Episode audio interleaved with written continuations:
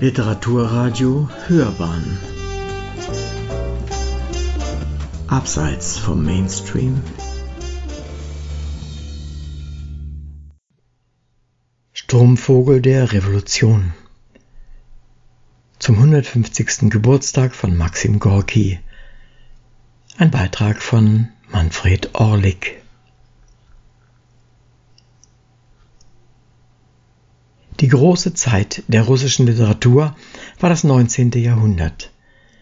Dessen erste Hälfte bezeichnet man sogar als goldene Ära, deren zentrale Gestalten das Dreigestirn Alexander Puschkin, Nikolai Gogol und Michail Lermontow war. Die zweite Hälfte schenkte der russischen und gleichzeitig der Weltliteratur die großen Romanciers der realistischen Literatur. Fjodor Dostojewski, Lev Tolstoi, Anton Tschechow, Iwan Turgenew und schließlich Maxim Gorki.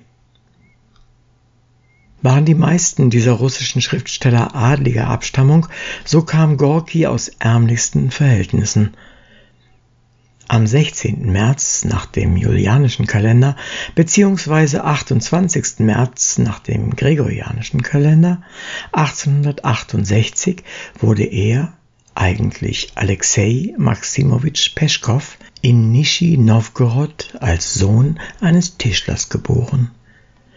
Mit elf Jahren war der Junge bereits weise und wuchs bei seinem Großvater auf, einem despotischen und verarmten Pfärdereibesitzer und ehemaligen Wolgatreidler. Die Großmutter dagegen übernahm liebevoll die Mutterrolle. Sie machte ihn mit der russischen Volkspoesie, den Liedern, Sagen und Märchen vertraut und weckte in ihm die Liebe zur Literatur. Nach einem zweijährigen Schulbesuch musste sich der junge Alexei die großväterliche Färberei war nämlich bankrott gegangen, mit nur elf Jahren als Gelegenheitsarbeiter durchschlagen. Für ein paar Kopeken unter anderem als Laufjunge, Vogelhändler und Rechtsanwaltsgehilfe. 1884 zog der 16-Jährige mit leeren Taschen und dem Kopf voller Pläne nach Kasan, um an der dortigen Universität zu studieren. Die Stadt an der Wolga hatte damals immerhin 140.000 Einwohner. Zunächst verdiente er seinen kargen Lebensunterhalt mit Gelegenheitsarbeiten am Kai. Hier am Hafen und in den Elendsquartieren der Stadt lernte er das Lumpenproletariat kennen. Jene Menschen, die ihm später den Stoff für seine Romane und Theaterstücke liefern sollten. Seine hochfliegenden Pläne vom Studium musste Gorki jedoch frustriert aufgeben. Stattdessen schloss er sich einem geheimen, revolutionären Studienkreis an, wo er erstmals mit sozialistischen Ideen in Kontakt kam. In diesem intellektuellen Zirkel war er jedoch ein Außenseiter, ein Sohn des Volkes, den man herablassend und gönnerhaft in der Gruppe duldete.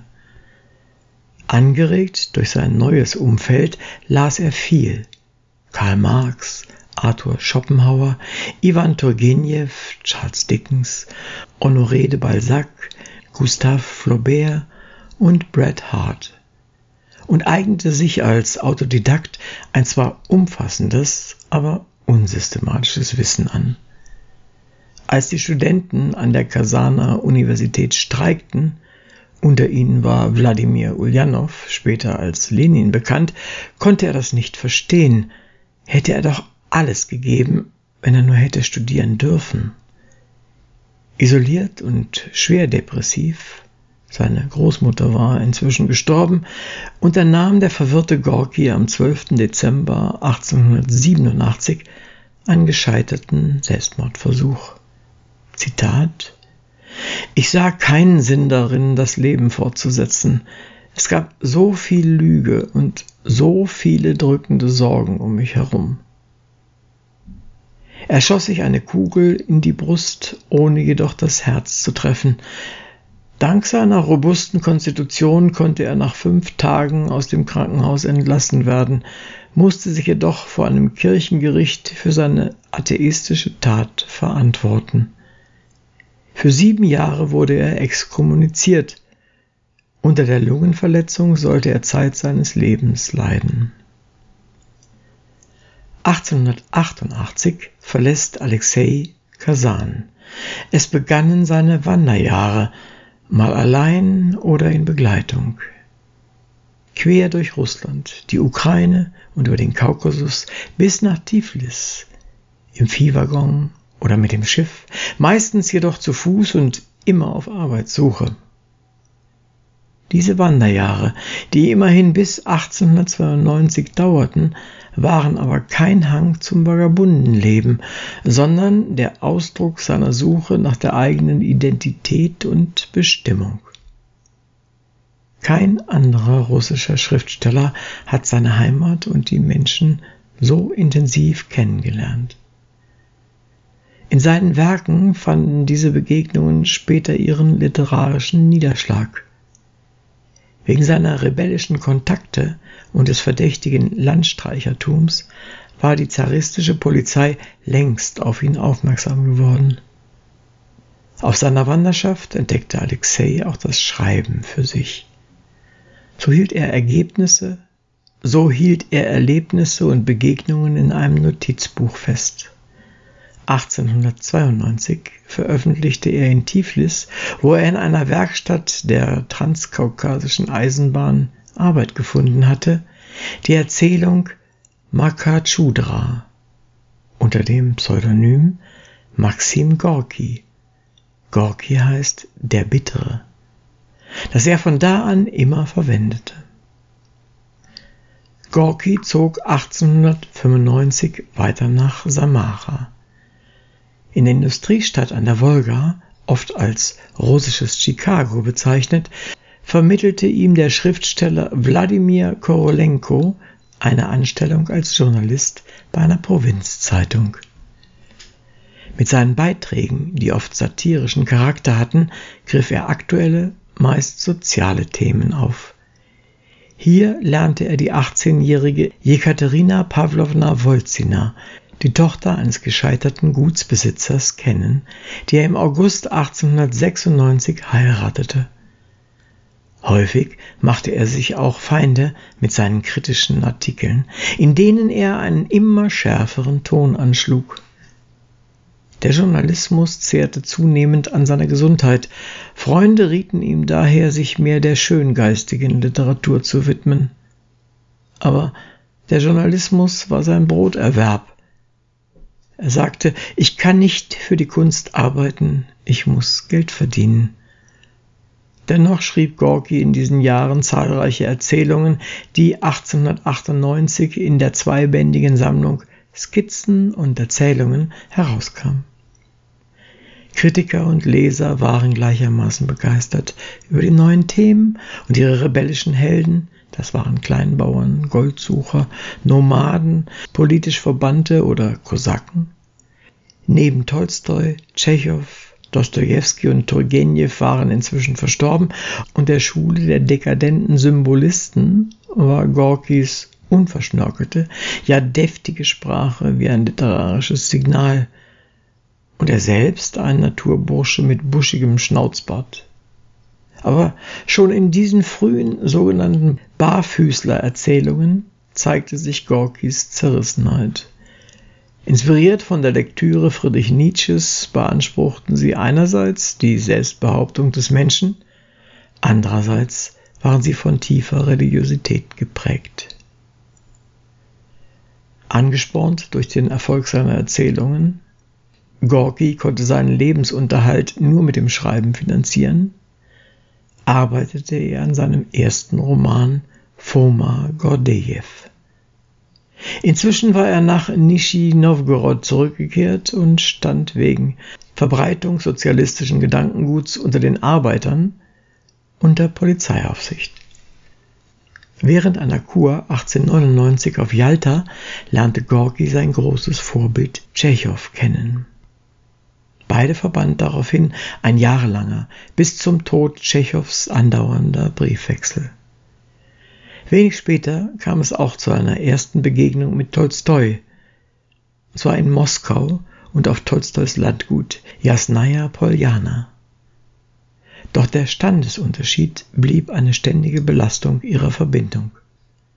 Am 4. März 1901 wurde in Petersburg eine große Studentendemonstration brutal niedergeschlagen. Gorki war empört und verfasste sein legendäres Lied vom Sturmvogel. Über grauer Meeresfläche zieht der Wind schwarze Wolken zusammen. Zwischen Wolken und Meer schießt der Sturmvogel dahin, einem schwarzen Blitze gleich. Bald mit dem Flügel die Wogen streifend, bald sich pfeilschnell zu den Wolken aufschwingend, kreischt er, und die Wolken hören Lust aus des Vogels kühnem Schrei. Aus diesem Schrei klingt Sturmesdurst, Zornesgewalt, lodernde Leidenschaft und Siegeszuversicht. Hören die Wolken aus diesem Schrei. Sturm, der Sturm bricht los. So schwebt der kühne Sturmvogel stolz zwischen Blitzen dahin, über zornbrüllendem Meer. Und es ruft der Siegeskünder, O dass der Sturm gewaltiger noch erbrause. Mit dem Lied, das von der russischen Arbeiterbewegung bis zur Oktoberrevolution immer wieder als Kampflied aufgegriffen wurde, wollte Gorki die Unentschlossenen und Ängstlichen wachrütteln. Doch der Sturmvogel wurde in Nischni Novgorod inhaftiert was heftige Proteste auslöste, selbst von Kulturschaffenden im Ausland. Ohne Gerichtsverfahren wurde Gorki, wie man sagte aus Gesundheitsgründen, auf die Krim verbannt. Die Eisenbahnfahrt gestaltete sich zu einer wahren Triumphfahrt, denn auf vielen Bahnhöfen hatte sich eine große Menschenmenge versammelt. In den ersten Jahren des neuen Jahrhunderts etablierte sich Gorki mit den beiden gesellschaftskritischen Theaterstücken die Kleinbürger 1902 und Nachtasyl 1904, auch als Dramatiker. Sicher hatte Tschechow mit seinen erfolgreichen Stücken Die Möwe und Die drei Schwestern inspirierend gewirkt. In Die Kleinbürger, eine Abrechnung mit Kleinbürgergeist und Spießbürgertum, stellte Gorki mit dem Lokomotivführer Nil erstmals die kämpferische Arbeiterklasse auf die Bühne. Er verkörperte den Menschen von morgen, der an seine zukünftige Chance glaubt. Das Drama Nachtasyl, eigentlich unten in der Tiefe, begründete Gorkis Weltruhm, vor allem durch die Inszenierung am Deutschen Theater 1903, bei der unter anderem der junge Max Reinhardt mitgespielt hatte. Nachtasyl wurde von den Kritikern als ein Meisterwerk des Realismus bzw. Naturalismus gepriesen. Das Stück, das keine eigentliche Handlung erkennen lässt, spiegelte das tatsächliche Leben wider, und die Figuren rekrutierten sich aus den untersten Schichten des zaristischen Russlands. Meine Seele habe ich vertrunken, Alter. Ich bin ein verlorener Mensch und Warum bin ich verloren? Weil der Glaube an mich selbst mir fehlte. Ach, ich bin fertig. Da ist die Wahrheit, da. Keine Arbeit, keine Kraft in den Gliedern. Das ist die Wahrheit. Keinen Winkel, in dem man zu Hause ist. Krepieren muss man. Das ist sie, deine Wahrheit. Teufel noch eins. Was, was, was soll sie mir, diese Wahrheit? Nachtasyl sollte das mit Abstand erfolgreichste Werk seines dramatischen Schaffens werden. 1905 beteiligte sich Gorki an den Streiks und Protesten vor dem, vor dem Petersburger Blutsonntag am 9. Januar. Daraufhin wurde er bis Ende Februar in der Peter- und Paul-Festung inhaftiert. Diese Zeit nutzte er, um sein Drama Kinder der Sonne zu schreiben, das noch im selben Jahr zur Uraufführung gelangte. Gorki unterstützte weiterhin die revolutionäre Stimmung im Zarenreich, vor allem durch seine Mitarbeit in der ersten legalen bolschewistischen Zeitschrift Novaya Shizn, auf Deutsch Neues Leben, deren Chefredakteur Lenin war. Als es im Laufe des Jahres zu weiteren revolutionären und blutigen Auseinandersetzungen kam, rieten ihm Freunde, Russland zu verlassen. Außerdem sollte er im Süden Europas seine chronische Tuberkulose ausheilen. Zumindest aber reiste Gorki im Februar 1906 über Finnland, Deutschland und Frankreich in die Vereinigten Staaten von Amerika, wo er anfangs als revolutionärer Vorkämpfer euphorisch begrüßt wurde. Da Gorki jedoch immer noch verheiratet mit seiner neuen Lebensgefährtin Maria Andrejewa angereist war, kippte die Stimmung sehr schnell in dem puritanisch gesinnten Land. Mark Twain lehnte deshalb sogar eine Begegnung ab. Gorky reagierte wie immer, mit einer literarischen Trotzreaktion und stürzte sich in einem Landhaus nahe der kanadischen Grenze in die Arbeit an seinem neuen, halbdokumentarischen Roman Die Mutter, den er 1906 auf Capri vollendete, wohin er mit Maria weitergereist war. Trotzdem erschien der Roman zuerst in englischer Sprache in dem amerikanischen Appletons Magazine 1907 folgte schließlich die russische Ausgabe, allerdings in Berlin. Im Mittelpunkt des Geschehens stehen der klassenbewusste Arbeiter Pavel Vlasov und seine unpolitische Mutter Pelageja Nilovna, die sich von ihrem blinden Gottvertrauen ab und revolutionären Ideen zuwendet. Die Reaktionen auf den Roman waren sehr ambivalent. Die Urteile reichten von Weltliteratur bis Agitprop-Literatur. Die Mutter gilt heute noch als Prototyp des proletariarischen Romans und als Geburtsstunde des sozialistischen Realismus. Für Bertolt Brecht diente der Roman 1931 als Vorlage für sein Stück Die Mutter, Leben der Revolutionärin Pelageja Vlasova aus Twer, mit der Musik von Hans Eisler. Auf Capri entstanden noch die Romane Eine Beichte und Sommer sowie das Theaterstück Die Letzten. Gorkis Haus auf der Insel wurde schnell zu einem Exilort für russische Intellektuelle. Außerdem gründete er eine Schule für junge Revolutionäre. Bei einem Aufenthalt Lenins geriet er mit diesem in heftige Diskurse über Christentum und Marxismus, denn für Gorki spielte die Religion immer noch eine wichtige Rolle während Lenin nichts von religiösem Atheismus hielt. Gorki distanzierte sich aber auch von seinen früheren Vorbildern Tolstoi und dessen Lehre von der Gewaltlosigkeit und vor allem Dostojewski mit seiner Leidensphilosophie. Plädierte er doch für Optimismus und starke und stolze Menschen ein folgenschweres Urteil, denn damit begründete Gorki die bis zum Ende der Stalin-Ära vorherrschende Ablehnung der Werke Dostojewskis. Als das russische Zarenhaus 1913 sein 300-jähriges Bestehen feierte, konnte Gorki im Zuge einer umfassenden Amnestie nach Russland zurückkehren. Bereits bei seiner Grenzüberschreitung wurde er wieder überwacht. Trotzdem nahm er sofort erneuten Kontakt zu revolutionären Kreisen auf. In den ersten Jahren nach seiner Rückkehr arbeitete Gorgi vor allem an seinen autobiografischen Schriften, mit denen er schon auf Capri begonnen hatte. Meine Universität 1913-14, Unter fremden Menschen 1915-16 und 1923 folgte noch Meine Universitäten. Vor allem der erste Band der eindrucksvollen Trilogie wurde von der Kritik als Werk des neuen Gorki begrüßt, der nun scheinbar alle Propaganda hinter sich gelassen hatte. Allein diese ehrlichen Autobiografien, in denen es weniger um persönliche Reflexionen, sondern um Milieu- und Menschenschilderungen geht, garantieren bis heute Gorkis Platz in der Weltliteratur. So schreibt er aber die Wahrheit steht über dem Erbarmen.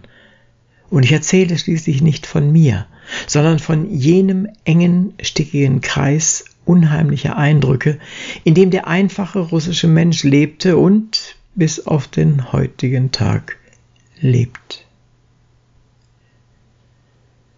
Hatte Gorki die Februarrevolution 1917 noch als spontanes Ereignis begrüßt, verfolgte er die bolschewistische Machtübernahme durch die Oktoberrevolution mit großer Skepsis. Für ihn kam diese Umwälzung etliche Jahre zu früh. Das russische Volk war für Freiheit und Demokratie noch nicht reif. Gorki war zutiefst besorgt. Er unterließ es sogar, seine Mitgliedschaft in der kommunistischen Partei zu erneuern. In seinen unzeitgemäßen Gedanken, in Anlehnung an Nietzsches unzeitgemäße Betrachtungen, verglich er die Oktoberrevolution mit einem Pogrom der Habgier, des Hasses und der Rache. Er hatte in den revolutionären Unruhen immer den Menschen gesehen und wurde sogar der Anwalt der Opfer. Wie nicht anders zu erwarten, musste es zu einer zweiten Kontroverse mit Lenin kommen. Das Verhältnis der beiden war ein äußerst zwiespältiges, das bis heute von Historikern und Literaturwissenschaftlern kontrovers diskutiert wird. Einerseits war Gorki Lenins Lieblingsautor. Andererseits warf er dem Buchmenschen völligen Charaktermangel in politischen Fragen vor. Gorki wiederum sprach vom verderblichen Gift der Macht. Doch bei Lenins Tod 1924 soll er in Tränen ausgebrochen sein. In der Presse kam es bereits zu Angriffen auf seine Person und seine Zeitschrift Neues Leben wurde im Laufe des Jahres 1918 verboten. Dem Autor, bereits vor Jahren von der Zensur betroffen, hatte man jetzt wieder einen Maulkorb verpasst. Wurde Gorki, der bis dahin die Diktatur verurteilt hatte, zum Pragmatiker und Opportunisten? Jedenfalls kam es zur Versöhnung zwischen Gorki und Lenin, der ihm aber nahelegte, seine erneut ausgebrochene Tuberkulose in einem ausländischen Sanatorium auszukurieren. Der notorische Unruhestifter verließ, oder vielleicht besser musste verlassen, Russland im Oktober 1921. Für ihn begann ein zweites Exil mit Aufenthalten im Schwarzwald, in Berlin, an der Ostsee und schließlich noch in Marienbad und Prag. Da seine Deutschlandaufenthalte von der sowjetischen Handelsmission finanziert wurden, war seine Person den russischen Immigranten in Deutschland suspekt. Aus der russischen Heimat kamen jedenfalls beunruhigende Nachrichten. Die Sowjetbehörden hatten einen Index verbotener Bücher aufgestellt, die aus den Bibliotheken zu entfernen waren. Dazu gehörten Platon, Immanuel Kant, Arthur Schopenhauer, Friedrich Nietzsche, Lev Tolstoi, Nikolai Leskow und andere. Gorki war maßlos enttäuscht und gab seine Pläne für eine baldige Rückkehr auf. Auch nach Lenins Tod kehrte Gorki nicht in die Sowjetunion zurück. Er misstraute Lenins Nachfolger Stalin, Vielmehr wollte er in seinem geliebten Italien sesshaft werden, wo allerdings 1922 Mussolini an die Macht kam. Hier im italienischen Sorrento beendete er den Roman, das Werk der Arthur Monovs, und begann sein umfangreichstes Werk, Klim Samgins Leben. In dieser vierbändigen Chronik der Jahre 1880 bis 1918 wollte er das Leben der russischen Gesellschaft vor der Oktoberrevolution umfassend darstellen. Es blieb jedoch unvollendet. Die Arbeit an diesem Text und seine angeschlagene Gesundheit dienten Gorki als Vorwand, die Rückkehr immer wieder hinauszuzögern. Im Sommer 1928 kehrte er schließlich in die Sowjetunion zurück, Anlässlich seines 60. Geburtstags hatte ihn Stalin mit großer Geste zur Galionsfigur der russischen Protestliteratur, ja zum Klassiker des sozialistischen Realismus erklärt. Gorki wurden alle möglichen Ehrungen zuteil, vom Leninorden bis zum Mitglied des Zentralkomitees der KPDSU. 1932 wurde seine Geburtsstadt Nischni Novgorod in Gorki umbenannt 1990 bekam sie wieder ihren alten Namen und 1934 wurde er zum Präsidenten des eben erst gegründeten sowjetischen Schriftstellerverbandes gewählt. Stalin brauchte Gorki als Volkstribun und Sprachrohr für seine eigene Popularität. Auf Reisen durch das Land, allerdings stets unter Bewachung, bestaunte Gorki die sozialistischen Fortschritte und die großen Industrieprojekte.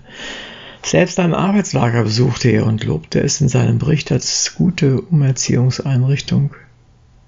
Gorki wurde mit seiner Beliebtheit im In- und Ausland gnadenlos benutzt. In seinen früheren Jahren hatte er noch den Grundsatz vertreten, in Russland darf ein Schriftsteller nie ein Freund der russischen Regierung sein. Nun ließ er sich von der Sowjetführung instrumentalisieren. Nach ruhelosen Jahrzehnten des ständigen Unterwegsseins, der häufigen Wohnwechsel, der Gefängnis- und Kuraufenthalte, der Verbannungen und der Exiljahre war es vielleicht ein Gefühl von Angekommensein, von Heimat, das ihn blind und widerspruchslos machte. Gefangen zwischen Gewissen und Loyalität scheiterte er. Und dann diese Enttäuschung. Nach Auseinandersetzungen mit Stalin durfte er seit 1931 das Land nicht mehr verlassen. Trotzdem wagte er es, Stalins Personenkult zu kritisieren, obwohl er selbst zur sozialistischen Ikone hochstilisiert wurde. Am Ende soll Gorki es abgelehnt haben, eine Biografie über Stalin zu schreiben. Gorki war wohl auch ein einflussreicher Opponent gegen den Terror im Land. Tatsache ist jedenfalls, dass Stalins große Säuberung erst nach Gorkis Tod einsetzte. Maxim Gorki starb am 18. Juni 1936 in Moskau. Zwei Tage später wurde die Urne mit seiner Asche in einer feierlichen Trauerzeremonie, an der rund 800.000 Menschen teilnahmen, in die Kremlmauer eingelassen. Um seine Todesursache rankten sich jahrelang Gerüchte. Heute geht man allerdings von einem natürlichen Tod aus. Der französische Schriftsteller André Gide, der, der an der Trauerfeier auf dem Roten Platz teilgenommen hatte, schloss seine Trauerrede mit den Worten Maxim Gorki gehört jetzt der Geschichte. Er nimmt seinen Platz neben den Größten ein. Zumindest bis in die 1920er Jahre schuf er ein zeitloses Werk von weltliterarischem Rang. So wurde Gorki viermal für den Literaturnobelpreis nominiert. Unter anderem hatte Romain Rolland Gorkis Namen bei der schwedischen Akademie ins Spiel gebracht aber das Nobelpreiskomitee befand stets das anarchistische und oft ganz ungehobelte Werk Gorkis in keiner Weise geeignet ist, mit dem Nobelpreis gewürdigt zu werden. Oder, anders ausgedrückt, man konnte oder wollte den Preis nicht an einen Kommunisten wie Gorki verleihen. Nachdem zu Beginn des 20. Jahrhunderts bereits Lev Tolstoi und Anton Tschechow nicht berücksichtigt wurden, war es schließlich der Exilant Ivan Bunin, der als erster russischsprachiger Autor 1933 mit dem Nobelpreis geehrt wurden. Mit dem Nobelpreis geehrt wurde. Für Gorki, der mit Bunin bis 1918 in freundschaftlichem Kontakt stand und dessen Werk er stets bewunderte, sicher eine Enttäuschung. Die Tragik des Maxim Gorki gehört zu den viel diskutierten Themen der russischen Literatur. Er war wohl eher ein Sozialromantiker als ein theoretisch geschulter Sozialist. Sein Verhältnis zu den Mächtigen nach der Revolution in Russland ist voller Widersprüche. Ein Grund dafür, dass er im Westen häufig auf Stalins Vorzeigeschriftsteller reduziert wurde. Erst nach dem Ende der Sowjetunion und der ideologischen Ost-West-Konfrontation wandelte sich der Blick und die Bewertungsmaßstäbe auf, auf die Sowjetliteratur. So bemüht man sich auch um eine Annäherung an Gorki, vor allem an dessen Sozialkritik und Sozialutopie. Die Zurückhaltung, äh, oder Ignoranz der deutschen Verlage, äh, übrigens auch der ostdeutschen, im Fall Gorki ist aber weiterhin beschämend. Selbst seine frühen Erzählungen und Dramen sowie seine autobiografischen Schriften, die längst zum Kanon der großen Literatur zählen, vermisst man seit Jahrzehnten in den Verlagsprogrammen. Zu seinem 150. Geburtstag erscheint einzig im Aufbauverlag mit Jahrmarkt in Holtwar ein Auswahlband seiner frühen Erzählungen in einer Neuübersetzung von Ganna Maria Braungart. In einem kurzen Geleitwort Gorki und ich bedauert die junge deutsche Schriftstellerin Olga Grasnjowa, auch folgerichtig, dass die Erinnerung an ihn überschrieben wird. Doch vielleicht wäre es nun endlich an der Zeit, sich neu mit seinem Werk auseinanderzusetzen – Übrigens, die Ausgabe der gesammelten Werke von Gorki liegt bereits über 40 Jahre, ebenfalls im Aufbauverlag erschienen, zurück. Da war Riasnova noch gar nicht geboren. Komplettiert wird die Aufbaujubiläumsausgabe durch das Nachwort Maxim Gorki, Licht und Schatten des Ruhms, der Literaturwissenschaftlerin Christa Ebert, indem sie die Widersprüche in Gorkis Leben und Streben näher beleuchtet. Die beiden Gorki-Biografien des norwegischen Literaturhistorikers Geir, Geir Kietza, Maxim Gorki, eine Biografie im Glasen Verlag 1996, und des französischen Schriftstellers Henri Trouillard, Gorki, Sturmvogel der Revolution, eine Biografie im Piper Verlag 1987, sollen aber hier nicht unerwähnt bleiben. Beide sind fundiert mit differenzierten Analysen und nicht auf der Suche nach sensationellen Enthüllungen. Erwähnenswert auch der Blog Der unbekannte Gorki, in dem der slawische Philologe Armin Knigge seit 2006 regelmäßig neuere Forschungsergebnisse über Gorki zusammenträgt.